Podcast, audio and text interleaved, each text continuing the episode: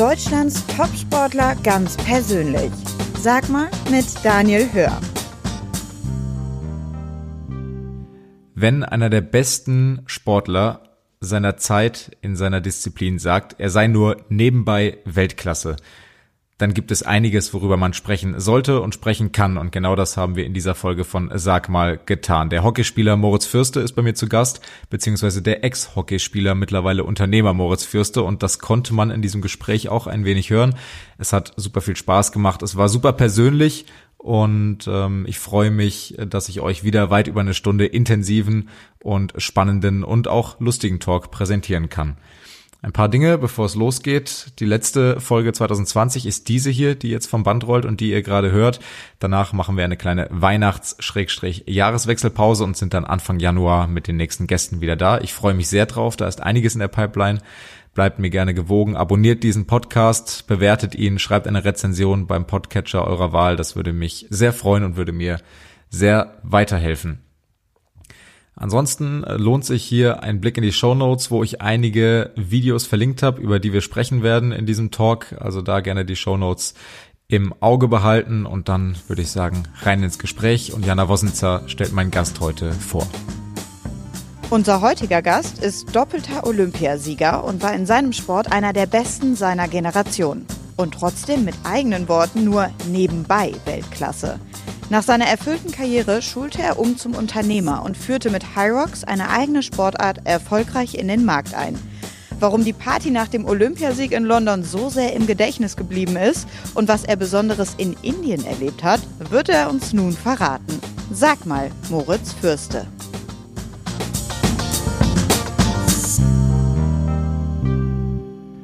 Hallo Moritz.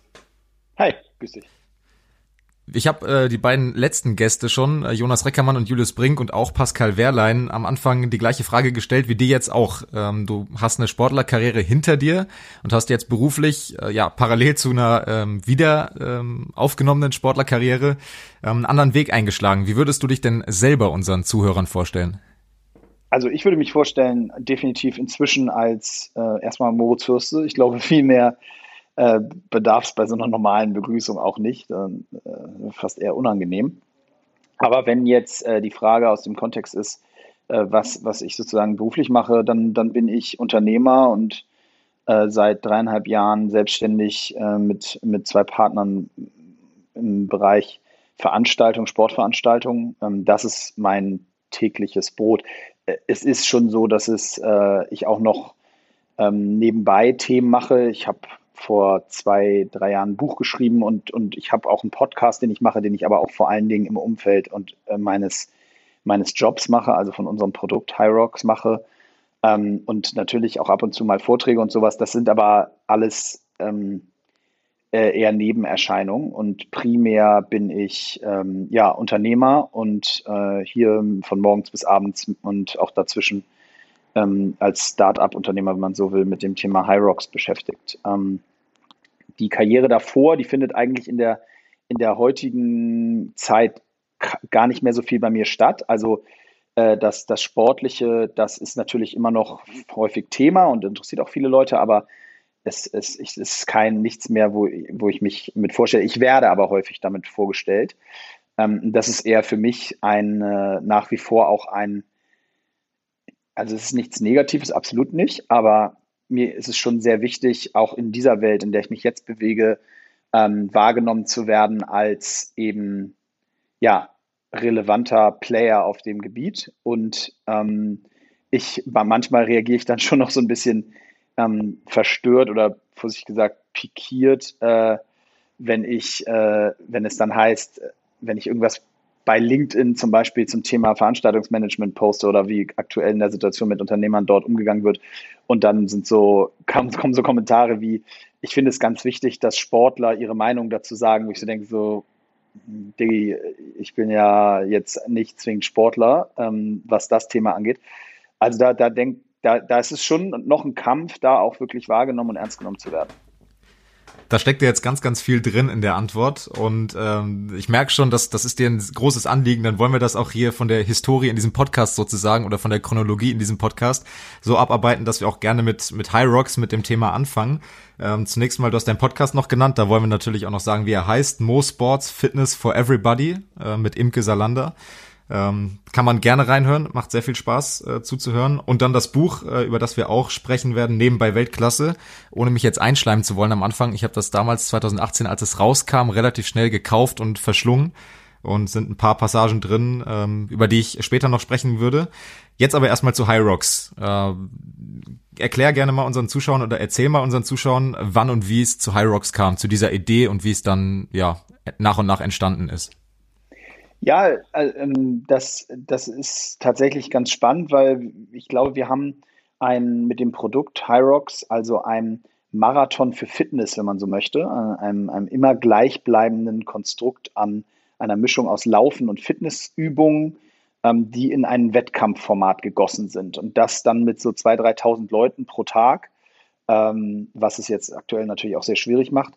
Äh, das ist sozusagen das Produkt, was wir erfunden haben. Und wir sagen immer so ein bisschen Marathon of Fitness, weil wirklich jeder sich da anmelden kann. Also wir haben so die absolute Elite, die machen das unter einer Stunde und wir haben Leute, die brauchen dreieinhalb Stunden. Also deswegen ziemlich vergleichbar mit einem Marathon, wo man auch den Weltrekord in zwei Stunden drei hat oder was und danach dann bis der Besenwagen kommt sozusagen alles, alles möglich ist. Und ähm, das ist, äh, die Grundidee war, einen Wettkampf zu schaffen in einem Bereich, wo es bis jetzt, wo es eine wahnsinnig starke und schnelle Entwicklung gab, nämlich den Fitnesssport. Ähm, durch ja, Aerobic in den 70er, 80ern über irgendwann Bodybuilding bis hin zu dann irgendwann CrossFit hat sich dieser, diese Bewegung enorm entwickelt in den letzten 30, 40 Jahren und ist jetzt an einem Punkt angelangt, wo jeder zweite der, der äh, Menschen, die in Deutschland im Fitnessstudio angemeldet sind, sagen, dass Fitness ihre Sportart ist. Und früher war man eben Basketballer oder Fußballer oder Hockeyspieler und ist eben auch ins Fitnessstudio gelaufen. Und heute sagen die Leute, das ist meine Sportart. Und das Witzige ist, es gibt aber keinen Wettkampf in der Sportart. Also es ist wie wenn man sagt, ich bin, ich bin Fußballer, aber ich darf nie mit nie spielen. Und wir wollten dieses Spiel für die, diese ganzen Leute kreieren. Und es gibt zwar Obstacle Races ähm, äh, wie Xletics oder ähnliches, ähm, Tough Mudder, solche Formate. Aber das ist nicht das Gleiche. Das sind eben vor allen Dingen auch auf Community basierend. Da geht es nicht so sehr im Wettkampf. Da ist auch nicht so relevant, ob man jetzt wirklich alles hundertprozentig richtig macht. Und wir wollten eine Sportart in dem Markt etablieren. Und ja, das war jetzt die ausführliche Antwort. Aber ich glaube, wer sich da, wer da mehr darüber erfahren will, der kann sich dann nochmal in unsere Welt eintauchen auf unserer Website oder, oder auch auf den Social Media Kanälen haben wir ganz, ganz viel Content dazu. Es ist, glaube ich, ein super bunter Mix und jeder, der, der so Interesse hat, sich einer gewissen Challenge zu stellen und, und eine Herausforderung anzunehmen, ähm, der sollte, der sollte sich das mal anschauen, weil es, glaube ich, echt viel Freude machen kann, da sich durchzufighten. Genau wie das auch bei anderen vergleichbaren Endurance Mass Participation Events ist.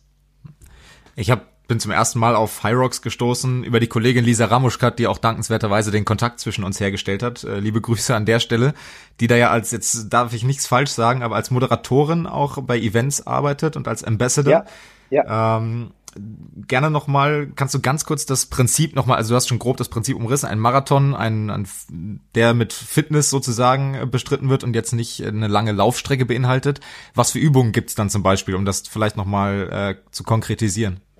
Ja, genau. Also es ist, es ist so, dass ähm, die, die Abfolge immer gleich ist. Wir sprechen über achtmal einen Kilometer und nach jedem gelaufenen Kilometer kommt eine andere Übung aus dem Fitnessbereich. Die Übungen sind aber alle so, dass sie zum einen super leicht zu tracken sind, also Zeit, die Zeit zu stoppen ist. Man hat so einen Timing-Chip am Knöchel, äh, ähnlich wie beim Marathon also, und läuft die ganze Zeit über so Zeitmatten, sodass man auch alle Split-Times von allem hat und immer genau weiß, ah, den Kilometer bin ich so schnell gelaufen und dann war ich bei dem Gerät so schnell.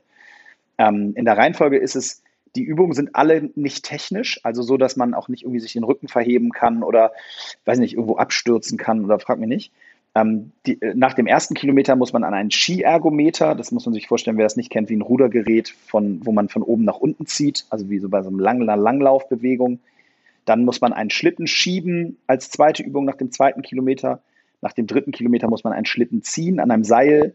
Äh, nach dem vierten Kilometer muss man so Burpee-Hock-Strecksprünge nach vorne machen, also eine gewisse Distanz zurücklegen. Dann kommt Rudern, klassisches Rudern, ein Kilometer. Dann äh, muss man so zwei Kettlebells, eine 200 Meter Strecke lang tragen, ähm, an beiden Armen haltend. Und dann kommen noch so Ausfallschritte mit einem Sandsack auf dem Rücken, je nach, äh, genau. Und am Ende kommen die, die Achillesferse der meisten äh, hinten raus, die Wallballs, also ein Medizinball, den muss man dann, da muss man in die Kniebeuge gehen und dann einen Medizinball oben an einen so ein Basketballkorbhöhe hängendes Target schmeißen. Ohne da jetzt weiter ins Detail zu gehen, gibt es dann verschiedene Abstufungen mit Gewichten, also ob man bei den Pros machen möchte oder eben in der normalen offenen Kategorie. Aber man kann das auch als Double machen, also als Mix zum Beispiel oder äh, eben aber auch als Männerpaar oder Frauenpaar. Äh, genau, also das ist, das ist im Grunde genommen äh, der Kern von High Rocks. Da stellt man die Teilnehmer vor, vor ganz schöne Herausforderungen. Also das, ich habe es leider noch nie gemacht, äh, muss ich zu meiner Schande gestehen. Ähm, hoffentlich dann äh, nach der Corona-Pandemie ähm, kann ich mich dann dazu durchringen, aber das ist eine enorme körperliche Herausforderung. Und dann äh, frage ich natürlich auch mal, frech in Anführungsstrichen, in welcher Kategorie A trittst du an und B finishst du? Ja, also erstmal zum Finishen ähm, ist es ganz spannend, weil Unsere Finisher-Quote ist über 98 Prozent. Also es bricht fast keiner ab. Ähm, weil, wie gesagt, das Prinzip ist eben, du kannst so lange brauchen, wie du willst. Und wenn du irgendwann nicht mehr so richtig kannst, dann kannst du halt gehen. Also wir haben wirklich nur Leute, die wirklich komplett zusammenbrechen. Wir hatten einmal in der Halle, einer hat sich Muskelfaserriss geholt, klar, dann bist du raus. Oder wir haben auch Leute gehabt, die wirklich einen Kreislaufkollaps da in der Halle gekriegt haben. Ähm, das gibt's auch. Einer hat uns mal gesagt, er war am Abend vorher saufen. Das ist natürlich dann auch irgendwie schwierig. Kontraproduktiv, äh, aber, ja. ja. Aber prinzipiell ähm, kommt erstmal eigentlich jeder durch. Und ich habe auch einmal mitgemacht. Ich habe in der Pro-Kategorie mitgemacht. Allerdings auch nur, weil ich das Gefühl hatte, ich muss das, wenn es schon mein Event ist, dann auch einmal in der Pro gemacht haben ähm, unter uns gesagt, das werde ich wahrscheinlich nicht nochmal machen. Aber ich habe es geschafft. Ich habe 1,20 gebraucht, das ist auch okay, ist nicht weltenbewegend, aber ich war ganz zufrieden und steht auch im internen äh, absolut, also so heißt unsere Firma hier bei im Hyrox Headquarter, steht das auch in der Pro-Kategorie aktuell noch immer als Bestzeit. Ja, siehst du. Also bleibt unter uns, hört ja keiner zu hier, von daher genau. kannst du dir sicher sein. Ähm, kam dir bei dem Prozess der Entwicklung dann auch zugute, selber Leistungssportler gewesen zu sein oder da die Sportarten vielleicht auch zu weit voneinander weg sind, Hockey und äh, der Fitnesssport? Ähm, wohl wissend, dass Fitness natürlich äh, Grundlage eines jeden Sports ist, aber hat dir das geholfen in irgendeiner Form, diese Sportlervergangenheit? Ja, auf jeden Fall. Also, naja, man muss vor allen Dingen dazu sagen, meine beiden Gründungspartner, also ähm, operativ äh, in der Geschäftsführung, hier mache ich das dann mit Christian Tötzke, der ist ähm, ganz erfahrener, äh, wahrscheinlich einer der erfahrensten und bekanntesten deutschen Eventveranstalter, der vor 25, 26 Jahren mal die Cyclassics erfunden hat. Ähm, also das sozusagen damals schon auch mit einer ähnlichen Idee, nämlich dem Marathon, Marathon on Wheels. Also das war sozusagen die erste, der erste Stadtmarathon nur eben auf dem Fahrrad. Vorher gab es diese Großfahrradveranstaltung gar nicht, wo Profirennen zusammen mit Jedermannrennen war. Ähm, da, das war seine Idee und, und damit ist er sozusagen bekannt und groß geworden in der Veranstaltungswelt. Und unser zweiter Gesellschafter, der äh, aber natürlich über eine enorme Markenexpertise äh, verfügt, ist Michael Trautmann, äh, Gründer der Werbeagentur Kemper Trautmann, später dann heute Think, ähm, aber auch sonst eben vor allen Dingen gerade in der Markenwelt als Berater unterwegs und äh, meine Expertise dann neben den beiden ähm, sozusagen äh, äh, älteren Herren, wie ich das sehr despektierlich gerne sage, äh, ist dann, äh, kam dann natürlich vor allen Dingen aus dem Sport. Und äh, durch diesen ganzen Background, wie verhält sich ein Sportler, worauf legen Sportler Wert in der, in der, in der Spitze, aber auch was ist so grundsätzlich im Jedermann-Bereich wichtig. Ähm, das war natürlich vor allen Dingen neben jetzt, heute mache ich vor allen Dingen das Thema Marketing, aber das war so mein, meine Hauptkernkompetenz, die ich in das Gründerteam mit eingebracht habe. Du hast ja in deinem Buch, da muss ich schon mal den ersten Querverweis machen, äh, zwei Kapitel geschrieben, äh, die so ein bisschen ja vielleicht auch dann mit der Gründung zu tun haben können. Zum einen, die, das also sind die beiden letzten, Verbände in der Pflicht, warum Sportarten ihre Geschichten erzählen müssen. Und das letzte Kapitel, mein Appell an die deutsche Sportwelt, wo es auch darum geht, wie man sich ähm, im Sport schafft, was ja auch ein Anliegen für dich ist, ähm, als ehemaliger Hockeyspieler, in Randsportarten eine gewisse Präsenz zu zeigen und sich auch als Sportart zu entwickeln, um Präsenz zu ermöglichen. Ähm, Bist du der Meinung, diese Philosophien und diese Gedanken, die du da geäußert hast und die du ja auch vertrittst ähm, in der Öffentlichkeit, mit dem Sport High Rocks auch umgesetzt zu haben?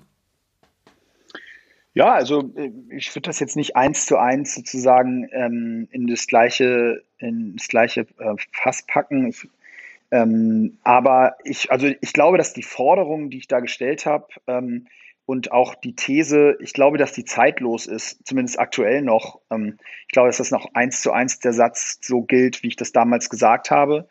Ähm, ich glaube, dass das auch gerade jetzt in Pandemiezeiten äh, noch deutlicher wird, dass das tatsächlich so ist.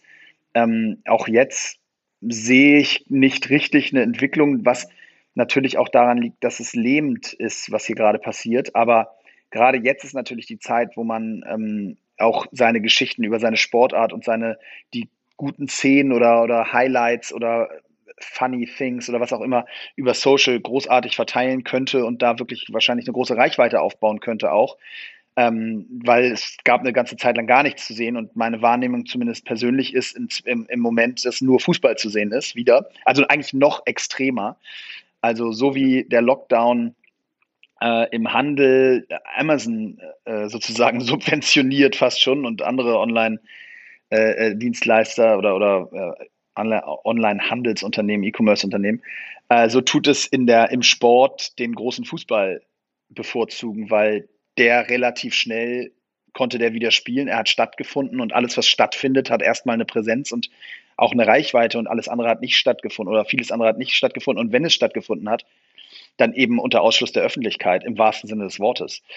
Äh, von daher glaube ich, dass es nach wie vor sehr, sehr wichtig ist, diese Geschichten zu erzählen. Und ja, wir haben das natürlich ein bisschen einfacher. Wir sind privatwirtschaftlich organisiert. Wir sind nicht in der Verbandsstruktur mit Rocks. Das heißt, ich kann mir von morgens bis abends darüber Gedanken machen, was wir für Content über unseren äh, coolen Sport produzieren und wie wir ihn auch verbreiten. Und ähm, ja, wenn ich mir dann, das, das ist dann schon spannend. Ne? Also wenn ich äh, Beispiel nur äh, Social Media Reichweite mir anschaue und sehe, dass wir ähm, in den ersten zwei Jahren knapp 30.000 Follower auf Instagram mit so einer jungen Sportart äh, erreichen und ich gucke mir dann im Vergleich an, was zum Beispiel ja ein, ich will jetzt keinen rauspicken, aber kann ja jeder mal selber nachschauen, was so durchschnittliche Sportverein, äh, Sportverbände in Deutschland haben, jetzt natürlich außer vielleicht Fußball und Handball, Basketball, also außer die Top, außerhalb der Top 4 vielleicht, dann ähm, ist es schon zu sehen, dass da einfach eine große, große Diskrepanz ist, obwohl man wir diese Zielgruppe gar nicht mitgebracht haben, sondern die uns selber aufbauen mussten. Ja, da steckt auch wieder sehr, sehr viel drin und man merkt auch wirklich, wie sehr du äh, nach wie vor für dieses Thema brennst. Du hast dich auch in mehrfachen Interviews auch als wirklich sportverrückt schon äh, selbst betitelt und präsentiert. Äh, würde ich gleich sofort darauf zurückkommen. Nur eine Frage zu Rocks würde ich noch gern stellen. Ähm, wahrscheinlich oft gehört und oft beantwortet, aber wie bist du im Verlauf dieser Corona-Pandemie damit umgegangen? Du hast eben schon angedeutet, es ist ein Sport, der in der Halle stattfindet, vornehmlich. Äh, so interpretiere ich das jetzt mal oder so habe ich das auch wahrgenommen ähm, wo natürlich jetzt gewisse Beschränkungen einfach auch äh, ihr unterliegt in Deutschland ähm, und auch weltweit logischerweise. Ähm, wie ist da aktuell der Prozess, auch was die Veranstaltung selber angeht? Ja, also was da an der Stelle ähm, ist mir auch schon wichtig, das immer wieder deutlich zu machen, dass wir ähm, eine vergessene Branche sind. Also wir haben in der Veranstaltungsbranche seit neun Monaten Berufsverbot. Ähm, die Politik tut an der Stelle so, und äh, ich möchte auch ganz deutlich machen, auch vielleicht in dem Kontext nochmal, auch wenn das nicht deine Frage war, ähm, ich möchte, dass ein offener Diskurs geführt wird. Ich äh, bin total davon überzeugt, dass wir Maßnahmen ergreifen müssen und mussten, ähm, um diese Pandemie einzudämmen und dass wir das auch weiter tun müssen. Ich bin fest davon überzeugt, dass wir ähm, gewisse Gesellschaftsgruppen schützen müssen. Ich glaube, dass wir sehr wohl daran tun, weiter uns mit einfachen Regeln wie zum Beispiel Masken und auch Abstand zu beschäftigen, um einfach die Ausbreitung dieser Pandemie zu verringern. Aber wir müssen schon auch bereit sein, ähm, und das Aber gehört in dem Fall hundertprozentig dazu, wir müssen bereit sein, äh, in einer gewissen Form auch differenzierter über, gewiss, über manche Dinge zu sprechen. Und äh, in der, wenn ich an meine Branche denke, dann dann ist, ist das einfach zum Teil Wahnsinn, was im Veranstaltungsbereich, der, und das gehört Kultur und Sport ja ganz eng dazu, was dort passiert. Ähm, wie wenig sich damit beschäftigt wird, was eigentlich für einen Veranstalter, äh, was übrigens die, sechs, der sechs, die sechstgrößte Branche rein, rein umsatzgetrieben in Deutschland ist, also auch nicht irgendwie eine verschwindend kleine. Und die Argumente, die man sagt, ja, natürlich kann man vielleicht auf ein Sportevent eher verzichten aktuell als aufs Einkaufen, das ist auch keine Frage, aber es geht, es geht ums große Ganze. Und ähm, wenn wir, wenn wir, wenn es diese ganzen kulturellen und gesellschaftlichen äh, Attraktionen äh, nicht mehr gibt, weil ich sehe das ja um uns rum, wie viele wegsterben und damit meine ich nicht die Eventveranstalter speziell, aber deren Dienstleister, deren Zulieferer, die Leute, die sich um die Technik kümmern, die Leute, die kleine selbstständige äh, äh, oder kleine Betriebe haben, die sich um die ganze, den Aufbau, die Operation, Operations dahinter kümmern. Das ist hat eine unglaubliche Tragweite und wir können auch nicht innerhalb von einer Woche so ein Event einfach auf die Beine stellen.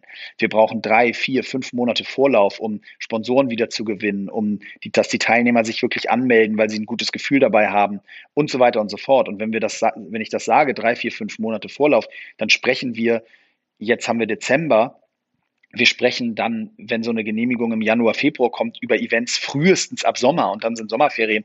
Also sind wir fast schon wieder im August, September. Das, das sind dann anderthalb Jahre Berufsverbot und mir kann mal jemand äh, versuchen zu erklären, wie er es schafft, anderthalb Jahre seinen Job nicht auszuüben, im, egal was du verkaufst, wird wahnsinnig schwer, wenn du anderthalb Jahre nicht ein einziges deiner Produkte verkaufen kannst. Und, und das ist auch für uns eine riesen Herausforderung. Wir werden die meistern. Das ist, ich klage auch nicht in dem Sinne, aber ich ähm, setze mich sehr dafür ein, dass es einen differenzierteren Umgang äh, mit Maßnahmen gibt, dass wir doch deutlicher auch darüber sprechen, nicht alles über einen Kamm zu scheren und äh, uns vor allen Dingen, und das ist eigentlich das, worauf ich hinaus will, uns mit Lösungen beschäftigen, die nämlich da sind. Es gibt Lösungen, es gibt Möglichkeiten, ähm, beides zu machen. Es gibt Lösungen, äh, die, die dafür sorgen, dass wir einen ganz, ganz vorsichtigen und kontrollierten Umgang mit der Pandemie haben und gleichzeitig in einer gewissen Form wieder das normale Leben ermöglichen. Wir, es gibt gesellschaftliche Bereiche, wo wir öffnen können. Es gibt vor allen Dingen das Thema Schnelltests wird, das wird das große Thema im Q1 2021 sein. Da bin ich hundertprozentig von überzeugt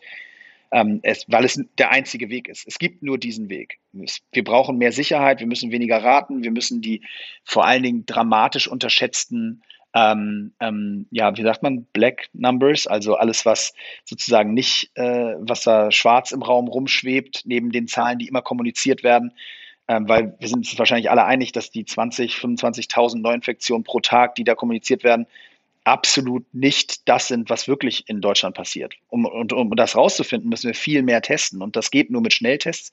Und wenn wir die machen, können wir auch sicherer die Leute in die Quarantäne bringen oder da, dazu bringen, dass sie eben sich dann auch von anderen fernhalten. Und das ist dann auch, glaube ich, jedem nachvollziehbar. Aber ähm, auf dem Weg, da sind wir noch nicht und da müssen wir aber hin. Und das ist das, was ich auch von der Politik auch öffentlich, äh, öffentlich fordere. Also es war jetzt vielleicht eine etwas abweichende Antwort auf deine Frage, aber die Frage Alles ist gut. eben in der aktuellen Zeit nicht so einfach zu beantworten. Ja, alles gut. Also dieser Podcast ist ja auch äh, nicht dafür, also was heißt nicht dafür gedacht, aber der ist ja sehr offen in, sehr, in seiner Gesprächsführung. Ähm, von daher, ich finde es ein sehr, sehr wichtiges, ein sehr, sehr schönes Plädoyer, auch wo viel, viel Richtiges drinsteckt, meiner Meinung nach auch. Ich beschäftige mich auch sehr mit dem Thema, weil für, mich als Sportjournalisten ist natürlich auch relevant, dass Events stattfinden, dass ich etwas zum Berichten habe letztendlich. Insofern ähm, betrifft das auch in gewissem Maße ja auch, äh, Maße ja auch meine Branche.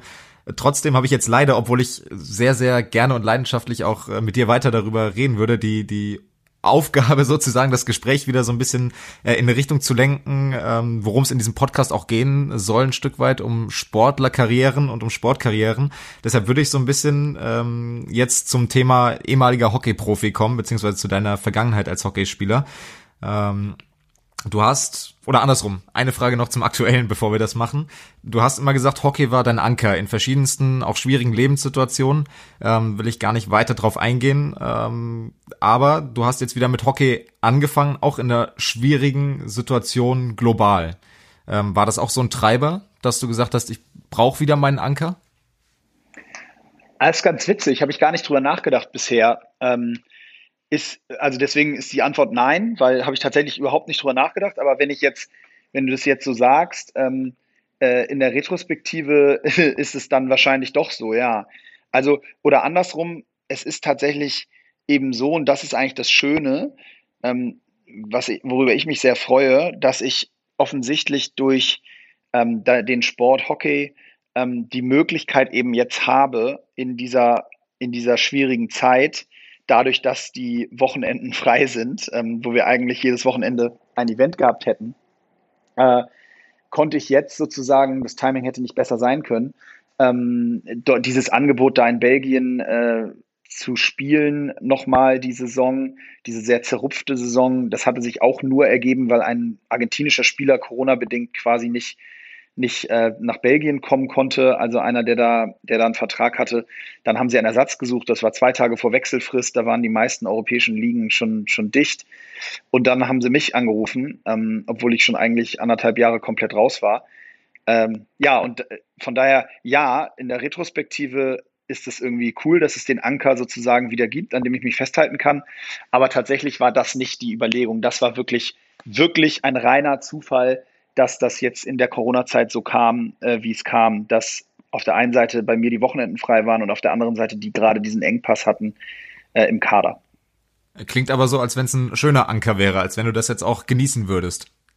Ja, auf jeden Fall. Also ich muss schon sagen, ich, ich, ich struggle wirklich richtig körperlich. Also okay. ähm, es ist einfach diese, äh, ich habe das auch in meinem Podcast schon ein paar Mal besprochen, diese sehr, jeder Sportler wird es nachvollziehen können, diese sehr sportspezifischen Bewegungen. Also ich bin grundsätzlich eigentlich eher recht fit, ähm, habe mich auch fit gehalten. Ähm, also jetzt so was Ausdauer und grundsätzliche, die grundsätzliche Konstitution angeht, bin ich jetzt gar nicht viel schlechter drauf, als ich das in der Vergangenheit mal war. Aber ich bin eben diese hockeyspezifischen Bewegungen, also wer sich das, das kann man sich vorstellen, alles, was so mit Rotation zu tun hat im Rumpfbereich oder äh, auch im unteren Rücken eben immer wieder diese Auf-Ab-Bewegung, die man ja sowieso bei Hockeyspielern sich, glaube ich, gut vorstellen kann, dass das sehr anstrengend ist. Das habe ich natürlich einfach anderthalb Jahre quasi gar nicht gemacht.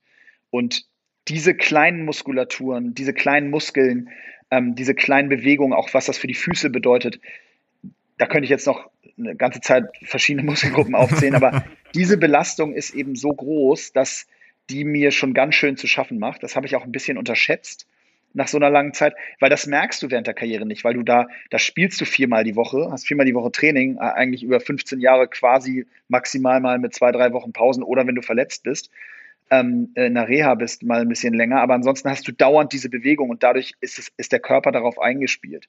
Und jetzt hatte mein Körper sich aber quasi eher daran gewöhnt, sich maximal noch zum Golfschwung zu drehen und ähm, da ist natürlich diese Vollbelastung jetzt auf dem Hockeyplatz ähm, wieder eine ganz andere. Also insofern, da struggle ich schon ganz schön, aber auch immer, ich bin eigentlich gar nicht beschwerdefrei die ganze Saison, seit ich da jetzt spiele. Ähm, aber ansonsten macht es mir mega viel Spaß, wieder auf dem Platz zu sein. Und äh, ich sehe das so ein bisschen als, wie gesagt, ähm, nochmal eine Chance, den Sport, den ich liebe und den ich auch einigermaßen gut kann, ähm, nochmal noch mal spielen zu dürfen. Weil äh, so in einer, in einer unteren Liga zu spielen, das käme für mich absolut nicht in Frage, zumindest noch nicht. Vielleicht müssen ja noch ein paar Jahre ins Land gehen. Insofern, dass es nochmal eine erste Liga ist, das, das ist sehr angenehm.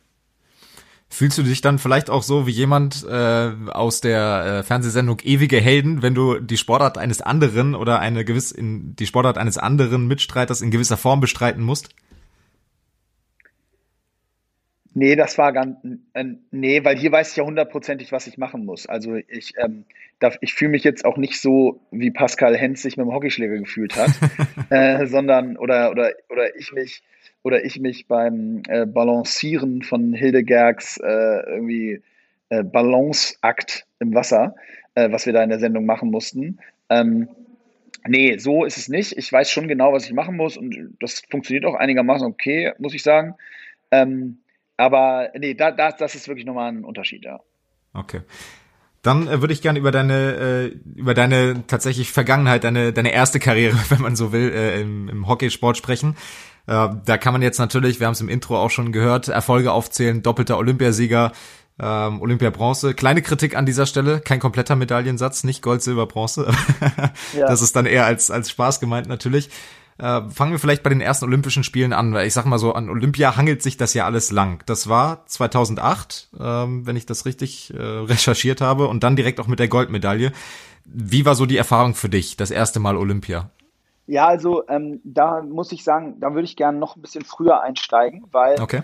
ähm, dazu gehört auf jeden Fall die Geschichte ähm, 2006, weil das letztendlich auch mein, mein Durchbruch war und ähm, die Weltmeisterschaft, ne? ja. in Deutschland direkt nach dem deutschen Sommermärchen, äh, direkt vor dem deutschen Wintermärchen, ähm, waren wir nämlich eingekesselt. Und äh, auch wenn das in der Öffentlichkeit nicht die gleiche Wahrnehmung hatte, ähm, wie die Handball-WM 2.7 oder die Fußball-WM 2.6, logischerweise, so war es trotzdem so, dass wir ein Riesenprofiteur auch von dem Sommermärchen waren. Also es hatten quasi, wenn du so willst, alle da im August, September noch immer die Fahnen an den Autos, mit denen man den ganzen Mai, Juni durch Deutschland gefahren ist. Und äh, ein bisschen war ja die Fußball-WM 2006 die Renaissance der Deutschlandfahne. Und äh, wir haben das auch ganz stark gespürt. Also unsere Spiele waren alle ausverkauft. Es wurde richtig angefeuert. Wir hatten auf einmal zum ersten Mal in meiner Karriere gab es wirklich irgendwie Deutschland-Fangesänge oder es wurde die Hymne im Stadion gesungen und solche Geschichten. Wir hatten 15, 16, ich glaube 17.000 Leute beim Halbfinale, Finale im Stadion. Das gab es in Deutschland auch so noch nicht. In Mönchengladbach war das direkt gegenüber vom, vom Borussia Park. Äh, wirklich eine Wahnsinnsatmosphäre und ich war, äh, ich war der jüngste Spieler in der Mannschaft. Äh, ich, ich war 21 zu dem Zeitpunkt und das war ein sensationelles Turnier und da am Ende mit, mit WM-Gold rauszugehen, war, war natürlich unglaublich. Äh, den Weltmeistertitel zum Karrierestart sozusagen. Ähm, und dann, äh, deswegen, das ist auch wichtig, dann kam Olympia 2.8 und äh, ich weiß jetzt nicht, wie detailliert du auf alles eingehen willst, aber Olympia 2.8 hat eben eine große Besonderheit und die ist, wir waren gar nicht qualifiziert. Also wir sind bei der Europameisterschaft 2007 ganz überraschend gegen Belgien Vierter geworden im Spiel um Platz 3. Ähm, war auch äh, das einzige Spiel um Platz 3, was ich je verloren habe. Und ich hatte auch nur zwei, aber äh, es war ein ganz wichtiges, weil Platz 3 reichte für die Olympia-Quali und Platz 4 nicht. Und wir mussten deshalb im April 2008, also vier Monate vor den Olympischen Spielen, wussten wir immer noch nicht, ob wir überhaupt dabei sind. Da mussten wir nach Japan zu einem ganz, ganz schwierigen Qualifikationsturnier. Und es gab schon elf qualifizierte Mannschaften für die Olympischen Spiele in Peking und ein Platz war noch offen. So, und bei diesem Turnier hatte man fünf Spiele gegen die anderen fünf Teams und dann gab es trotzdem am Ende noch ein Finale, erster gegen zweiter. Und das haben wir in Japan gegen Japan gespielt und das war wirklich ein absoluter Balanceakt. Ähm, mit, long story short, wir haben es am Ende gewonnen und uns qualifiziert und waren dann auch in Peking, aber das gehört alles in die Vorgeschichte dazu, weil das war eine unglaublich intensive Zeit, wie man sich vorstellen kann. Weltmeister 2006. Dann im Januar hatten wir die Hallenweltmeisterschaft in Wien, da sind wir nochmal Weltmeister geworden. Also in meinen ersten sechs Nationalmannschaftsmonaten zweimal Weltmeister. Dann die sehr enttäuschende Europameisterschaft, Katastrophe. Und dann diese Olympia-Quali und dann die Olympischen Spiele. Die zwei Jahre waren schon super intensiv und ähm, natürlich dann sensationell, dass das in Peking einer Goldmedaille mündete. Du hast die Frage nach den Details gestellt. Das hängt davon ab, wie viel Zeit du heute hast. Also ich bin, ich bin da völlig offen. Ähm, genau, dann gab es eben diese Goldmedaille in Peking. Ich versuche die Frage trotzdem nochmal zu stellen, weil, weil viele Sportler immer davon, davon reden. Ich bin das erste Mal bei Olympia. Ich bin das erste Mal im Olympischen Dorf. Ich sehe auf einmal Viele führen als Beispiel dann an, äh, früher an Michael Jordan, dann an LeBron James, an Kobe Bryant oder an Usain Bolt, oder wie sie alle heißen, ähm, dass sie das Julius ganz unwirklich finden. Julius Brink, zum Beispiel der Gast vom letzten Mal. Ähm, wie, wie hat sich das für dich angefühlt in den ersten Tagen, bevor es dann auch diese Goldmedaille gab? Ja, also ich habe das auch in meinem Buch sehr ausführlich beschrieben und ähm, das ist, äh, ist das, das, das, ja, also da sagt ja auch keiner, erzählt keiner Quatsch, wenn das, was du alles eben aufge, auf, aufgezählt hast, das sagt dir wahrscheinlich jeder Sportler, mit dem du sprichst und das kommt nicht von irgendwo. Der Moment, wenn du das erste Mal mit dem Bus an dem Check-in-Bereich des Olympischen Dorfs ankommst und da reinguckst und dann durch die Schleuse gehst und dann deine Akkreditierung bekommst und dann Richtung dein Zimmer spazierst, das ist total, das ist absolute Magie. Also das ist für alle Sportverrückten das ist der Gänsehautmoment, den man sich überhaupt nur vorstellen kann. Ähm, das, da, da sind, gehören ganz viele Kleinigkeiten dazu. Äh, von, dem, von der Art und Weise, wie dort Respekt unter den, was für ein Respekt man da spürt unter den ganzen Athleten, bis hin zu der Art und Weise der Unterbringung, der Mensa, den Menschen, die man da trifft, äh, auch Kleinigkeiten wie, dass da die ganzen Nationen ihre Fahnen draußen am Haus haben, dass du da so durchspazierst und letztendlich ich glaube, es gibt 196 Länder auf der Welt. Aus irgendeinem Grund gibt es über 200 äh, Nationen, die an den Olympischen Spielen teilnehmen. Ähm, aber da, du siehst eben diese ganzen Fahnen da draußen hängen und weißt immer, ah, okay, hier sind die Schweden, ah, okay, hier sind die Kasachen äh, und so weiter und so fort. Äh, dann siehst du, wie gesagt, ja auch Sportler, die du irgendwie anhimmelst oder die, von denen du selber Fan bist. Ähm, ja, und, und das, das hat alles zusammen, hat das eine große Magie. Und dieses ganze Turnier an sich, in unserem Fall ja Turnier über einen ganz langen Zeitraum, ähm, ist einfach so speziell, dass, dass du brauchst in der Zeit auch nichts anderes als dieses olympische Dorf. Also das ist dir, das zusammen mit dem Turnier an sich ist mehr als genug. Wir haben einen Ausflug gemacht, das werde ich nie vergessen in Peking. Da bin ich an jeder Station, die wir besucht haben, im Bus sitzen geblieben, weil ich hatte gar keinen Bock. Ich wollte, ich war da nicht als Tourist. Ich, ich, war, ich war müde und, und wollte nicht jetzt noch auf den Tempel hochsteigen. Ähm, und letztendlich war ich in Peking und habe nichts gesehen außer dem Olympischen Dorf und dem Bus und dem Platz. Ähm, und ja, das, äh, das beschreibt es, glaube ich, ganz gut. Es, es, man ist sich da einfach genug zusammen mit dem, mit, de, mit der ganzen Atmosphäre, die da um einen rum herrscht. Ich habe das natürlich nie selber erlebt als Sportler. Im, im größten, in Anführungsstrichen, für mich, wo ich es mal erlebt habe, ist bei Jugend trainiert für Olympia, was nebenbei bemerkt eine, eine super Geschichte ist ähm, als wir uns dann auch für die deutschen Meisterschaften ähm, oder fürs Finale qualifiziert haben in Berlin und wenn man da mit dem Zug ankommt und in Berlin im Bahnhof begrüßt wird, das war so in meinem in meiner kleinen äh, Amateursportlerblase in Anführungsstrichen das Größte, wo man auch dazu sagen muss, dass ich als Sportler nicht dazu beigetragen habe, sondern dass das eher die Mannschaft um mich drum rum war, die stark war beim Volleyball damals. Ähm, du hast gesagt, das ist der größte Moment überhaupt, dann ins olympische Dorf zu kommen und da anzukommen. Größer als dann der Abpfiff in einem Olympiafinale auch? Ja, also auf einer anderen Ebene. Ne? Das eine ist sportlich, sicherlich das absolut Größte. Und das andere ist ähm, vielleicht eher emotional, äh, allgemein gesellschaftlich. Ähm, aber ich will die Momente auch nicht vergleichen. Das, das hinkt natürlich. Ähm, das ist auf eine andere Art und Weise sensationell. Ich muss aber sagen, der, der, der sportliche Erfolg ist immer, hält immer so lange, wie bis das nächste Turnier beginnt.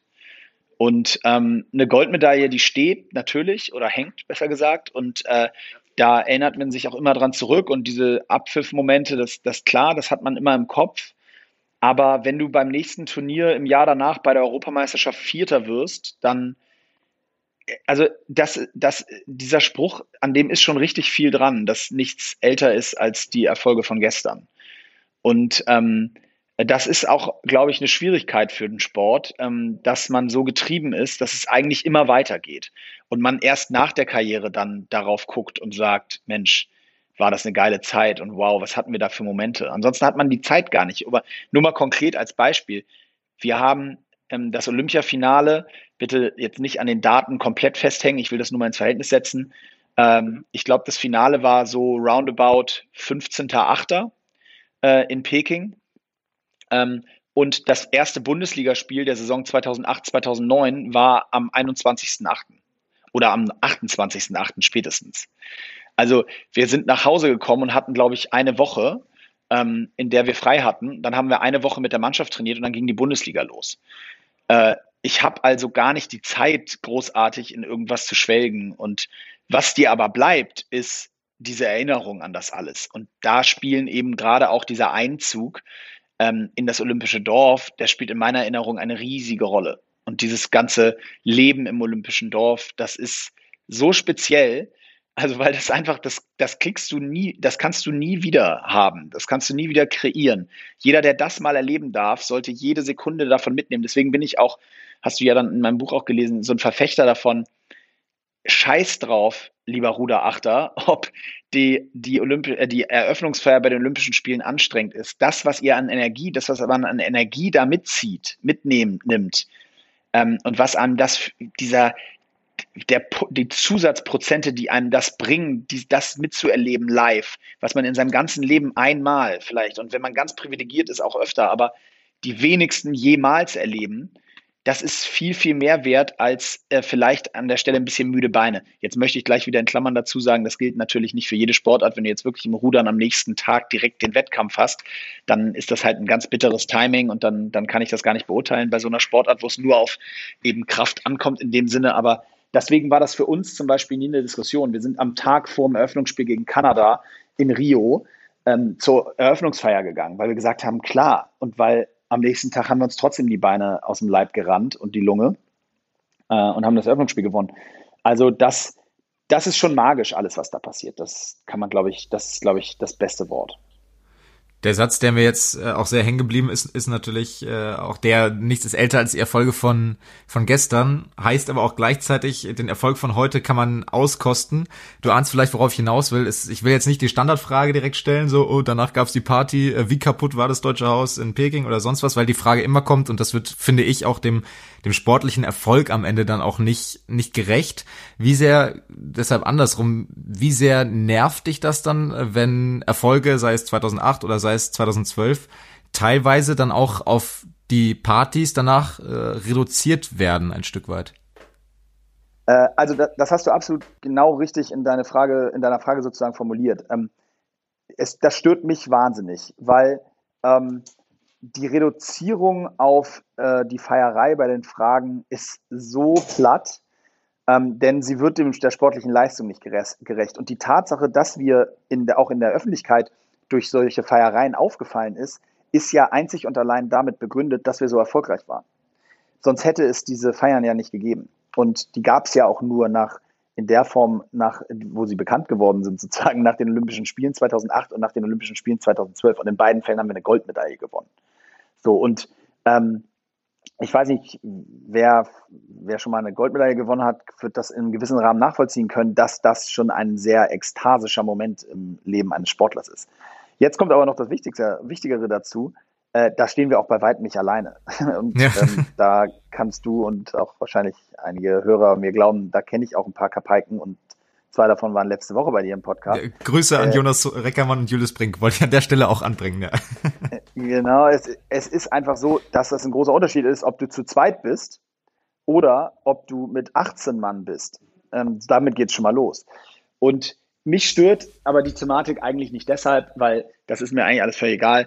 Was mich am meisten stört, ist, statistisch bewiesen wiss, wissen mehr Leute, äh, dass 2012 irgendeine Feier auf dem Schiff war, was übrigens auch gar nicht stimmt, aber das ist, wird ja immer so erzählt. Äh, und, aber das wissen mehr Leute, als dass die Hockeymannschaft 2012 eine Goldmedaille bei den Olympischen Spielen in London gewonnen hat. Und das ist ein boulevardesker, eine boulevardeske Fehlwahrnehmung unserer Gesellschaft, die mich sehr stört, weil das klar ist, die Bild-Headline war nicht Hockeyjungs gewinnen Gold, sondern die Bild-Headline war Hockeyjungs zerstören irgendein blödes Schiff. Und das weiß dann eben der Durchschnittsdeutsche. Und dass Gold gewonnen wurde, weiß er nicht. Und das, das stört mich schon sehr, muss ich sagen, weil das dem einfach, wie du richtig gesagt hast, nicht gerecht wird. Hm. Du hast es damals äh, dort bei Bushi TV warst du vor vier Jahren auch äh, in einem Interviewformat zu Gast und da hast du auch äh, 2008 das Beispiel der Schwimmer mit Steffen Deibler angesprochen, der im Finale Vierter wird und äh, mit persönlicher Bestzeit auch noch eine wirklich gute Leistung abliefert. Am Ende aber in den Gazetten steht, der Untergang der Schwimmer, ähm, Vierter gleich erster Verlierer, sowas in die Richtung. Das schlägt ja dann auch in die gleiche Kerbe. Absolut, in die genau gleiche Kerbe. Das ist, das ist eine boulevardeske Verschiebung von, ähm, wo es nur um die, wenn du so willst, Reichweite geht und an keiner Stelle um, ähm, also möglichst viele Klicks geht oder, oder wie man das auch mal bei, bei der Presse nennt, äh, also äh, bei den Zeitungen nennt, äh, Reads vielleicht oder so. Ähm, das, da, darum geht's und das ist auch nachvollziehbar. Da geht es darum, eben auch, auch die Zeitung zu verkaufen. Aber das wird natürlich nicht der sportlichen Berichterstattung gerecht. Und, und das ist, ist, ist schade. Auf der anderen Seite sagt dann auch der Marketier in mir, letztendlich ähm, ist in irgendeiner Form erstmal alles, was über einen geschrieben wird, gut. Wenn das allerdings so vernichtend ist, wie das bei den Schwimmern 2008 war, dann glaube ich, äh, ist ist auch da eine Grenze erreicht. Ja, vor allem muss man sagen, bei den Schwimmerinnen ist es ja auch 2008 fantastisch gelaufen mit zweimal Gold Britta Steffen. Ähm, ja. Das noch am, am Rande bemerkt. Äh, 2012 war dann, du hast es gesagt in einem anderen Interview, auch der, der vielleicht krasseste Olympia oder der krassere Olympiasieg für dich, weil die beiden Spiele, Halbfinale und Finale, wohl mit die besten Spiele waren, ähm, die du mit dieser Nationalmannschaft je gespielt hast. Ähm, Korrigier mich, wenn ich da falsch liege. Und dann gab's halt eben diese, diese ominöse Feier auf dem Schiff. Erstmal möchte ich natürlich über das Sportliche sprechen, weil aus den genannten Gründen von eben. Ähm, warum waren das für dich die besten Spiele mit der Nationalmannschaft? Nein, also das war einfach sportlich, waren das die beiden, die beiden besten Spiele. Also das Halbfinale gegen Australien war vielleicht das beste Hockeyspiel, an dem ich persönlich teilgenommen habe. Also nicht meine Leistung gemeint, sondern die Teamleistung gemeint. Ähm, 4-2 gegen Australien, die da zu dem Zeitpunkt Nummer 1 der Welt, die über 30 Tore in der Vorrunde geschossen hatten, ähm, die da im Grunde genommen zu dominieren ähm, in, im Halbfinale bei den Olympischen Spielen, das war unglaublich. Ähm, und zwar auf allen, in allen Belangen, also sowohl spielerisch als auch taktisch und selbst äh, vom Fitnesslevel äh, waren wir da absolut deut also war es 60-40.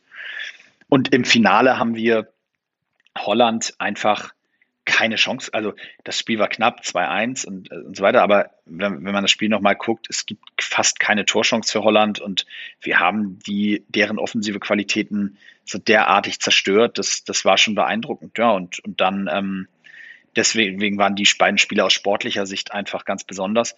Man muss dazu sagen, dass die Olympischen Spiele in London denen von Peking ein ganz, ganz, eine ganz, ganz große Sache voraus hatten und das war die Atmosphäre in der Stadt. Ähm, also in Peking waren beim Hockey ähm, zum Beispiel die Stadien halb voll und da waren auch, das merkt man beim Hockey immer dann, wenn ein Ball von außerhalb des Schusskreises ins Tor geht und das ganze Stadion aufspringt und jubelt, dann weißt du, okay, da sitzen nicht viele, die den Sport schon mal vorher gesehen haben. In, in, London war es genau andersrum. Da gingen 17.500 Leute ins Stadion. Und wenn wir im Mittelfeld einen relativ schlauen Seitenwechsel gespielt haben, der normalerweise nicht mal in Deutschland in der Bundesliga jemandem auffällt, dann gab es dort Szenenapplaus. Also es war ein super sportfachkundiges Publikum, eine totale Begeisterung für Olympische Spiele. Die Olympischen Spiele in London waren meiner Meinung nach Werbung für die Olympischen Spiele der Neuzeit, sowohl also ja, auf allen Ebenen und äh, vor allen Dingen aber auch aus der der Sportlerperspektive. Von daher waren das für mich wirklich die absoluten Vorzeigespiele. Ich bin bei den Olympischen Spielen in London, würde ich jetzt mal sagen, der, der Durchschnittssportverrückte Deutsche gewesen. Ich habe viel, viel geschaut, aber sehr wenig danach weiterverfolgt, sage ich jetzt mal so. Also meine Kernsportarten sind Beachvolleyball, ist Volleyball, ist Fußball. Ähm, so in die Richtung geht das und habe Hockey auch und ich fand die beiden Spiele auch beeindruckend, ohne irgendwie da eine Kenntnis gehabt zu haben von der Sportart und ähm, habe das auch so von außen wahrgenommen, von vorm Fernseher. Äh, Julius Brink und Jonas Reckermann haben auch gesagt, dass die Venues an sich, also sei es jetzt die Horse Guards Parade beim Beachvolleyball, sei es, ich weiß gar nicht genau, wo ihr dann letztendlich genau gespielt habt, aber dass das alles halt auch so von der Atmosphäre so großartig war. Warst du dann auch bei anderen Locations, bei anderen Wettkämpfen? Wenn ja, bei welchen? Und ähm, inwiefern hat sich der Eindruck dann nochmal verfestigt und bestätigt, das als Zuschauer erlebt zu haben? Ja, also in London ähm, war es so, dass unser, ähm, unser Venue in Stratford war, also quasi direkt neben dem Olympischen Dorf, äh, fußläufig. Ähm, da sind wir auch häufig zu Fuß rübergegangen. Es war ein Riesenstadion. Hockey hatte tatsächlich in London bei den Olympischen Spielen war es die drittgrößte Zuschauer-Live-Sportart, also hat die drittmeisten Tickets verkauft von allen Sportarten. Äh, es, war, es war ein total äh, sensationell für uns, da mitten im Olympiapark äh, sozusagen unser Stadion zu haben. Ähm, ich war bei einigen anderen Sachen in London, ich muss mal kurz überlegen, äh, meistens bei den Sachen, die da auch im Olympiapark so stattgefunden haben, weil das eben für uns alles fußläufig war. Also ich war zum Beispiel beim Synchronspringen, da war ich. Das habe ich mir mal angeguckt, fand ich total faszinierend, äh, äh, weil ich auch den Sascha Klein ein bisschen kannte schon und äh, später dann auch bei den ewigen Helden nochmal gesehen habe. Ähm, da war ich, ich war, äh, ich war bei, welchen Sportarten war ich noch? Ich war beim Tennis. Ähm, ich war beim Tennis einen Tag. Hm. Ist ähm, auch die, die ähm, Wimbledon-Venue gewesen, wenn ich das richtig im Kopf habe, ne? Genau, genau. Ähm, ich war beim, wir waren beim Volleyball, Deutschland gegen die USA. Das war allerdings auch eine richtig lange Fahrt mit der Bahn. Ähm, da sind wir einen Tag hingefahren.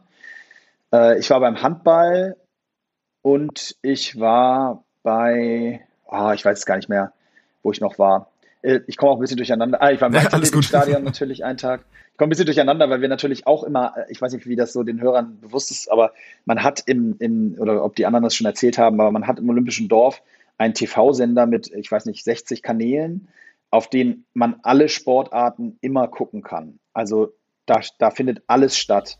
Mein also, Neid. Ch ja, Channel 1 bis 5 ist dann ist dann zum Beispiel Fechten. Da sind dann aber alle Planches, die es beim Fechten gibt. Also das alles ohne Kommentar dann natürlich, aber Da, da, du kannst jede Sportart sehen. Dann Channel 6 und 7 und 8 und 9 und 10 sind Leichtathletik und da findet dann aber auch alles gleichzeitig statt. Also ist dann eine Kamera oder zwei nur auf Gewicht, äh, Kugelstoßen und eine ist nur auf Hochsprung und eine ist nur auf Sperrwerfen und eine ist auf die Läufer.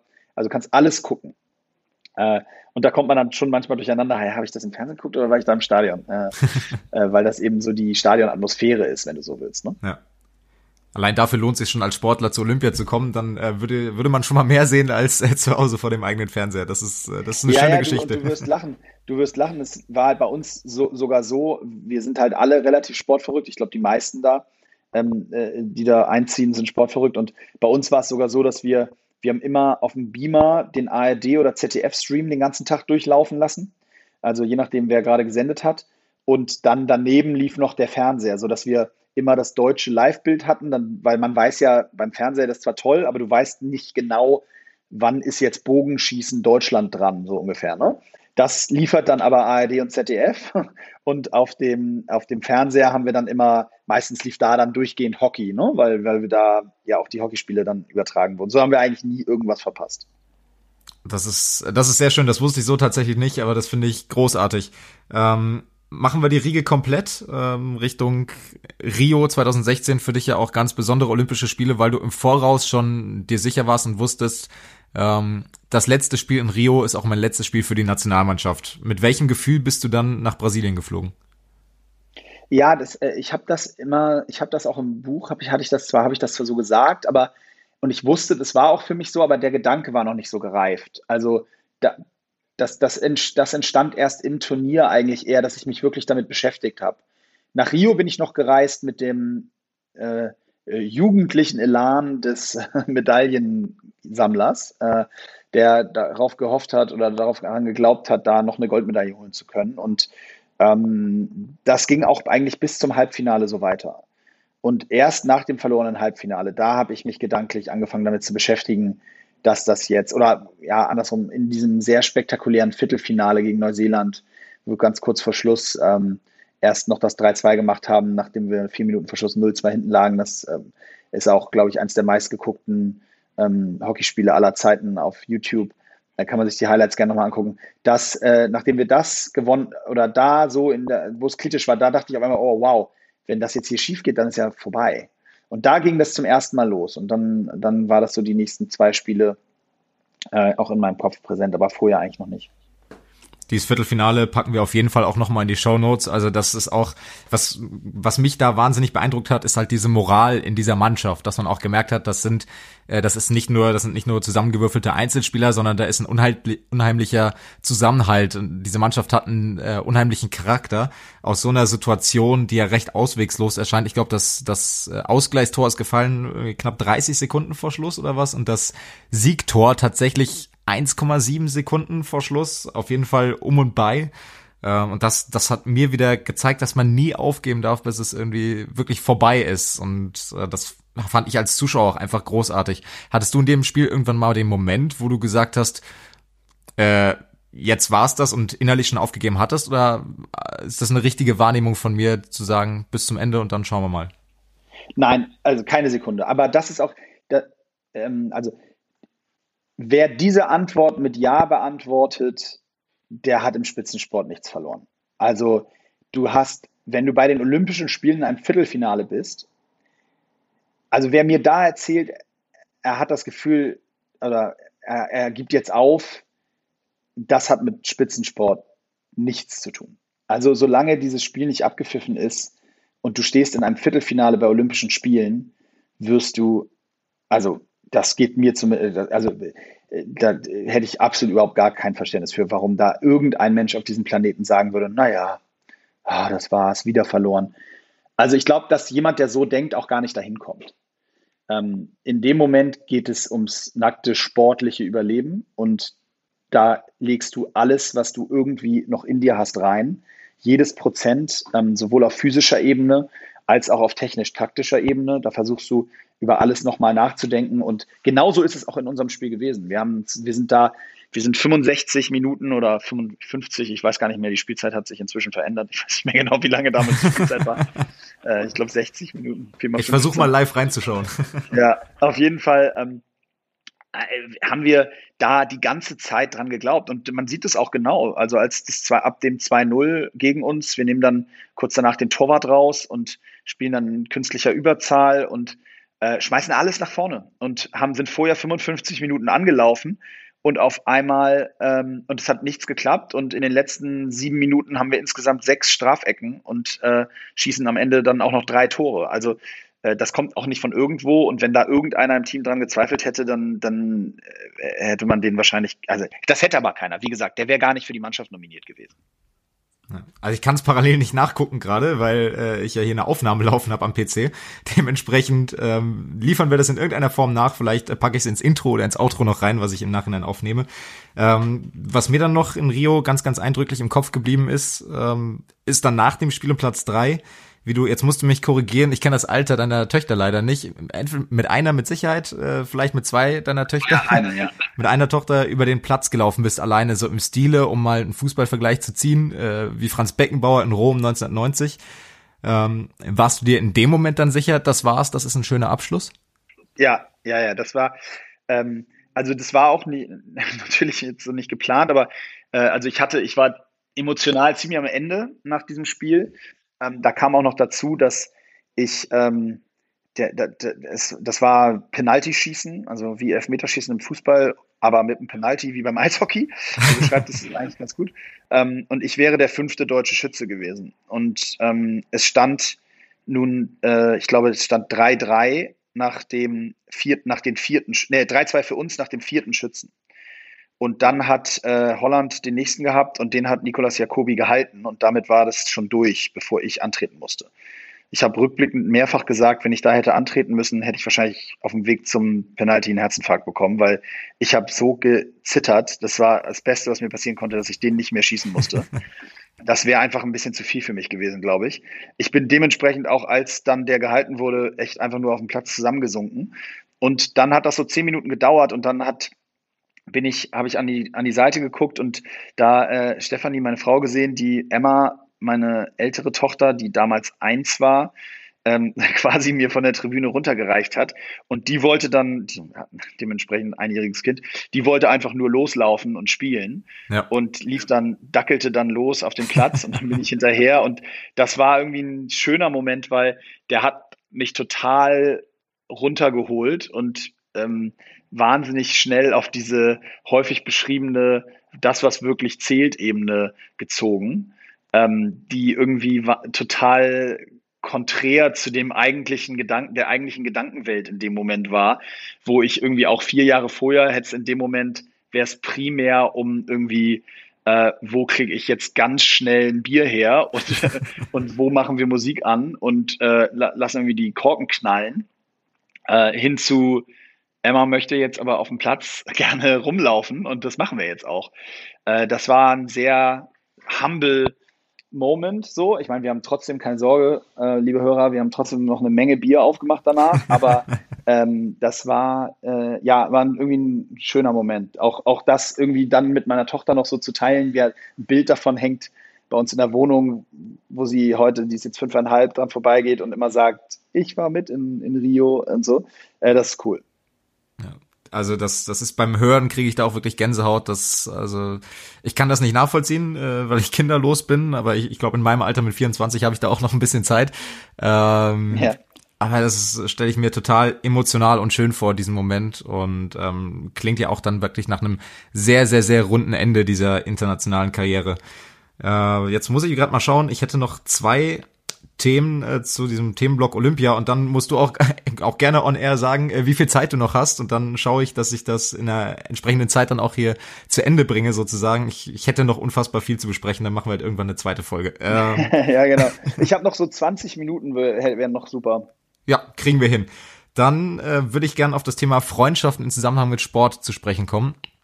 Ähm, erstmal in, in der Sportwelt generell. Du hast schon angesprochen, Julius Brink und Jonas Reckermann, um sie ein drittes Mal noch genannt zu haben. Äh, die, die haben wirklich viel zu viel Airtime hier heute, muss man ganz deutlich sagen. Ist, ist schlimm, ne? Die haben auch letzte Woche sehr, ja. sehr viel vor sich hingesabbelt, aber ähm, das kriegen wir noch in den nächsten Folgen, lassen wir sie dann raus.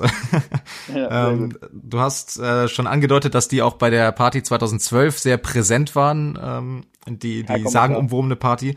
Jonas Reckermann war auch bei deinem Abschiedsspiel ähm, dabei. Ähm, da gab's ein, da gab's ein Spiel, die Newcomer habt ja. ihr sie, glaube ich, genannt, oder die, die, die Fachfremden, ich weiß jetzt nicht mehr den genauen Begriff. Sind da dann auch wirklich aus diesen olympischen Erfahrungen Freundschaften entstanden oder hat das auch eine Vorgeschichte schon gehabt?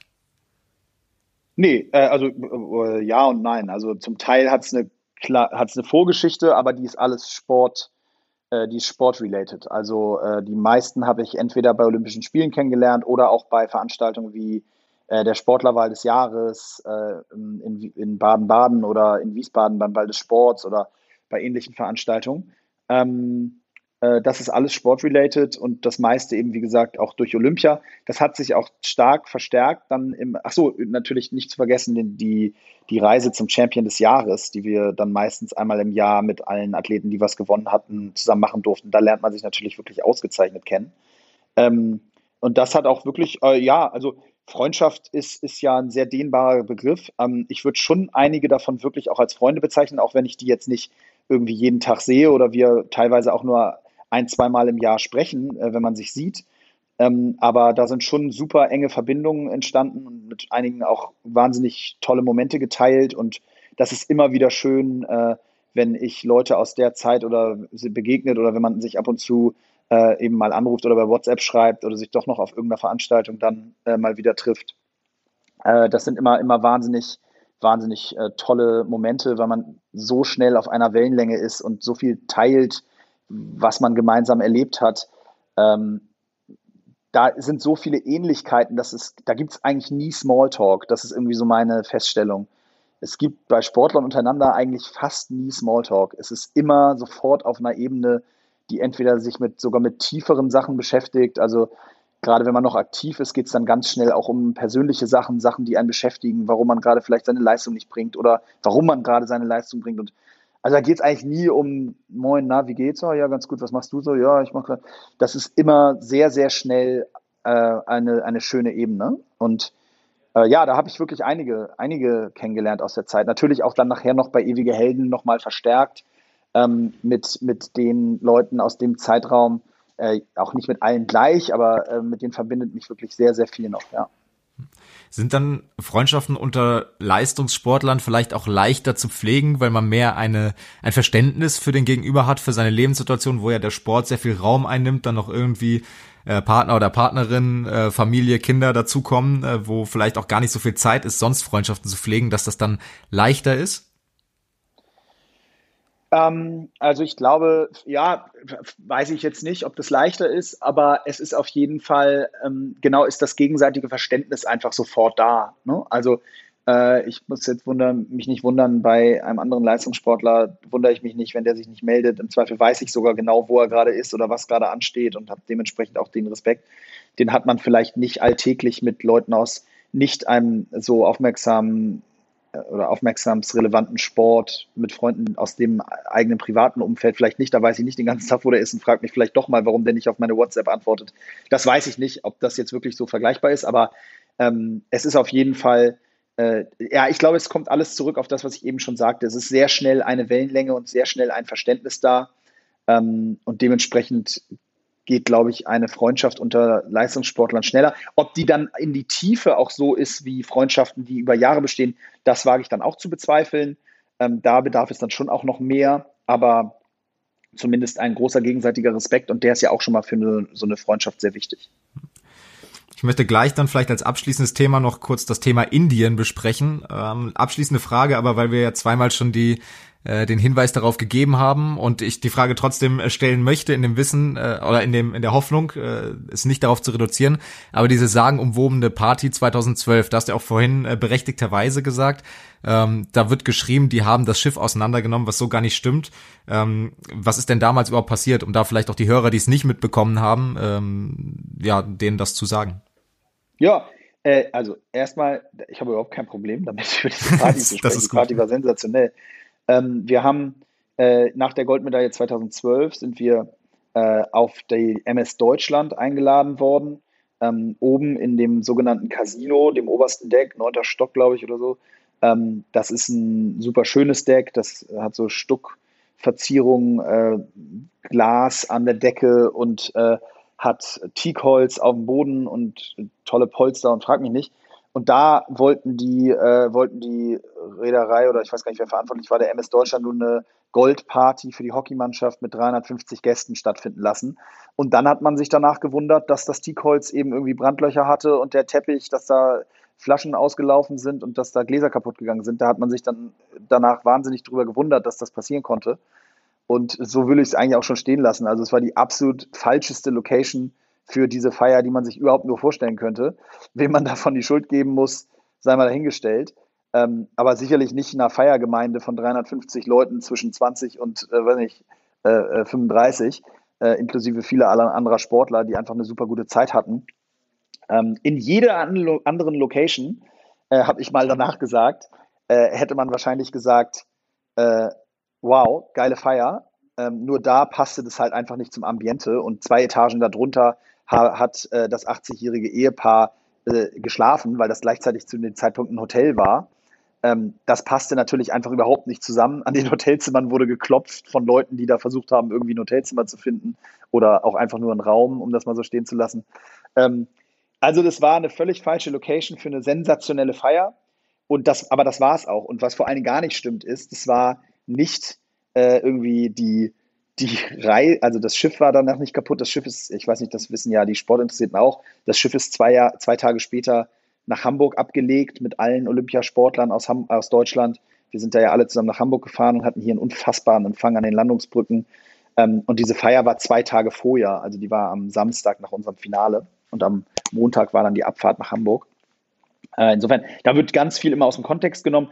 Aber dass das eine unfassbar geile Feier war, das will ich überhaupt nicht verschweigen. Ähm, es war aber viel weniger, als in der Presse daraus gemacht wurde, weil dieses äh, zugegebenermaßen recht öde und auch nicht wahnsinnig geile Schiff äh, da einfach überhaupt nicht für geeignet war. Zwei Sätze noch zum Ende dieser äh, Party, äh, zum Ende dieser Party, da, was ja auch eine schöne Anekdote ist. Äh, da gab es eine nette Durchsage vom Captain irgendwann, die ein bisschen fehlgeleitet wurde. Ich lasse es mal so stehen, du darfst gerne erzählen. Ja, genau. Also das war ja, wie ich gerade schon erwähnte, ein, ein Hotel zu dem Zeitpunkt und ähm, der, der Captain sagte dann irgendwann so, wir bitten jetzt alle Gäste äh, freundlich das Schiff zu verlassen, die Party ist vorbei. Aber er hatte eben den Durchsageknopf fürs ganze Schiff gedrückt und dementsprechend standen dann eben sehr viele ältere Herrschaften dicht gedrängt neben sehr vielen jungen Partygästen, die vollbreit da am Pier waren äh, und irgendwie gefragt haben, so nach dem Motto, haben Sie vielleicht einen Wodka auf dem Zimmer? Und äh, die älteren Herrschaften in ihren Bademänteln fanden das so mäßig sexy. Äh, und das hat auch nochmal zur schlechten Stimmung beigetragen. Das war aber tatsächlich ausschließlich Schuld des, ja, ich weiß gar nicht, ob es der Captain war oder der, der erste Offizier oder wer das dann da gesagt hat, aber das war ein wahnsinnige, wahnsinniger Fehler des Kollegen.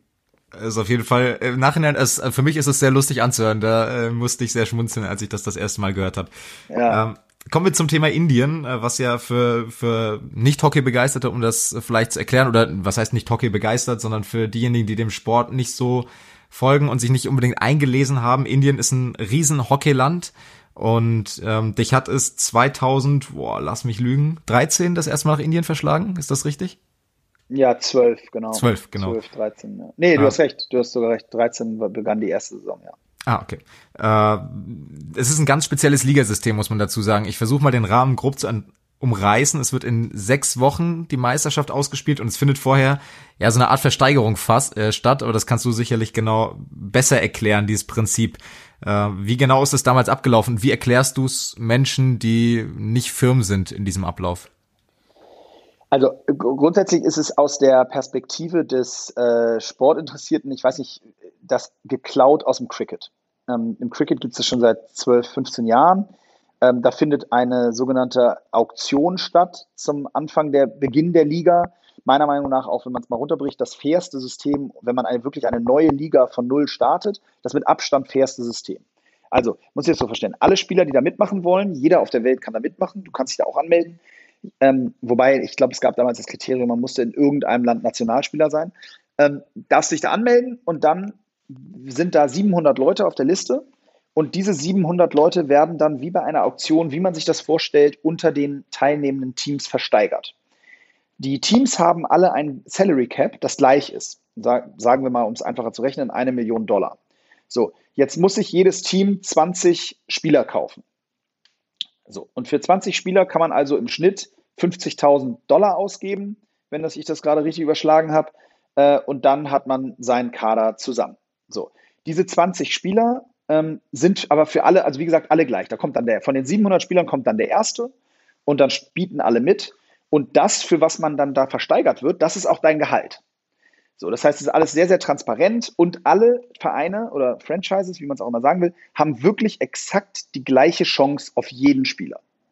So, und deswegen sage ich, das ist für die Grund, den Start bei Null einer Sportliga das mit Abstand fairste System. Es gibt keine Machenschaften im Hintergrund, es gibt keine Agenten, es gibt kein, ah, aber wenn du das machst, dann machen wir das und hier, da kriegst du noch ein Auto. Nein, es gibt einfach nur diese Auktion. Und die können auch alle live gucken, da gibt es auch kein, keine Mauschelei oder irgendwas. Zumindest nicht so, dass es sichtbar ist, ob jetzt zwei Vereine sich untereinander abstimmen und sagen, hey, wir bieten bei dem nicht mit und du bei dem nicht. Das kann ich nicht beurteilen, aber ähm, es ist zumindest mir nie zu Ohren gekommen. Ähm, was auch übrigens gar nicht schlimm wäre, weil das ist ja, dann können ja die anderen Vereine immer noch mitbieten. Ähm, ja, lange Rede, kurzer Sinn. So stellt sich die Liga dort zusammen und äh, die dauert dann, wie du richtig gesagt hast, ungefähr zwei Monate. Äh, in der europäischen Winterpause wird das gespielt, so von Mitte Januar bis, bis äh, Anfang März. Äh, ja, das ist, sind so die Rahmendaten zu dieser India League, die 2013 im Januar zum ersten Mal stattgefunden hat. Wie absurd war für dich damals die Situation, äh, versteigert zu werden?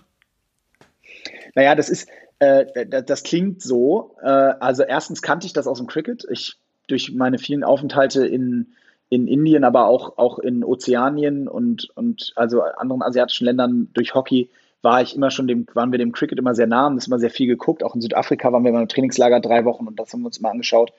Äh, da ist das, gibt es das eben schon seit Jahren. Äh, deswegen war es gar nicht so absurd. Und ich muss, wie gesagt, sagen, für mich war es sehr schnell so, ja, macht ja Sinn, ist ja super fair und ähm, mal sehen. Das dann live auf YouTube zu sehen, wie das da wirklich so war, so 1000, 2000 und dann so immer weiter, das war schon super skurril. Äh, und man, ich saß dann da wirklich, habe so gehofft, so, oh, meldet euch weiter, immer weiter. Ähm, ja, aber, aber äh, nicht so spektakulär, wie es sich, glaube ich, für jemanden, der es noch nie gehört hat, anhört packe ich auch nochmal in die Show Notes. Da gibt's einen schönen äh, kleinen Beitrag auf YouTube auch von Ecke Schuss Gold, die äh, euch be da begleitet haben. Und äh, da sieht man eben auch in einem Ausschnitt, äh, wie das dann, wie ihr das verfolgt habt zu Hause. Ähm, deshalb überspringe ich das jetzt quasi, um eine Frage zu stellen, die ich auch noch ganz wichtig finde, um dann auch zum Ende zu kommen. Ähm, du hast ganz offen auch gesagt, in Indien, das hast du das im ersten Jahr gemacht, ähm, wegen deiner, wegen der Erfahrung, die du sammeln konntest, dann ab dem zweiten Jahr wegen des Geldes ähm, weil die, die Gehälter, die dort gezahlt werden, ähm, gerade runtergerechnet auf die Zeit, wo man da ist, natürlich dann höher sind als, als in der Bundesliga oder in Deutschland. Ähm, meine private Meinung dazu, wer das angreift in irgendeiner Form, der hat den Sport in Deutschland nicht verstanden und die Situation auch von Leistungssportlern in Deutschland nicht verstanden, mal abseits des hochbezahlten Fußballs ähm, ohne den Fußball wiederum angreifen zu wollen. Hätte es auch passieren können, dass eine Versteigerung für dich dann nicht gut läuft, quasi ein zu kleiner Preis ersteigert wird, ein zu kleines Gehalt für dich, dass du sagst, das rentiert sich für mich nicht und dann absagst? Ja, ja, ja, auf jeden Fall. Also ähm, äh, ganz klar. Da mache ich auch kein Hehl draus. Ist auch übrigens auch jetzt wieder ich wäre mit Sicherheit jetzt nicht nochmal nach Belgien gegangen, äh, wenn das nicht auch finanziell für mich jetzt nochmal lukrativ gewesen wäre. Ähm, da, da, also du hast gerade gesagt, finde ich nett, äh, wenn das jemand angreift, ähm, hat den Sport nicht geliebt. Ich so, für mich ist es eher so, mich interessiert es überhaupt nicht, ob das jemand angreift. Ähm, aber selbst wenn, genau wie du es gesagt hast, äh, das war, das ist mein Job gewesen zu dem Zeitpunkt und damit habe ich mein Geld verdient. Und äh, wenn ich da für zwei Monate nach Indien und wirklich komplett äh, weg und Familie und frage mich nicht, nicht auch dementsprechend Geld verdient hätte, dann hätte ich das nicht gemacht. Äh, das ist ganz klar. Ähm, Im ersten Jahr muss ich sagen, äh, weiß ich das nicht genau.